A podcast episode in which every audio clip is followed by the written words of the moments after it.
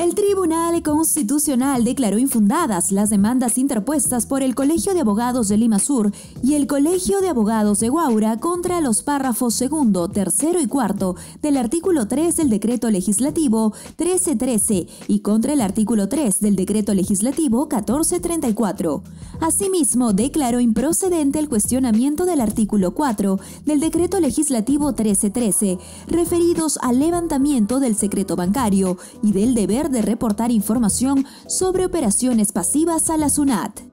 La sentencia 922-2021, recaída en los expedientes 00003-2021-PI-TC y 00009-2021-PI-TC acumulados, analizó estas normas que modificaron la Ley General del Sistema Financiero y del Sistema de Seguros y Orgánica de la Superintendencia de Banca y Seguros, Ley 26702 y detalla que la información a la que accederá la SUNAT no se encuentra en estricto protegida por el secreto bancario y que es recabada para la realización de fines constitucionalmente valiosos como el cumplimiento de los compromisos internacionales y el combate a la evasión y elusión tributarias.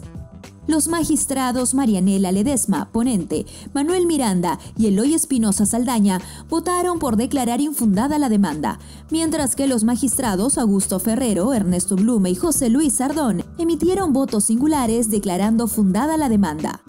al no haberse alcanzado cinco votos conformes para declarar la inconstitucionalidad del artículo 3 del decreto legislativo 1434, las demandas son infundadas, conforme al artículo 5 de la Ley Orgánica del Tribunal Constitucional.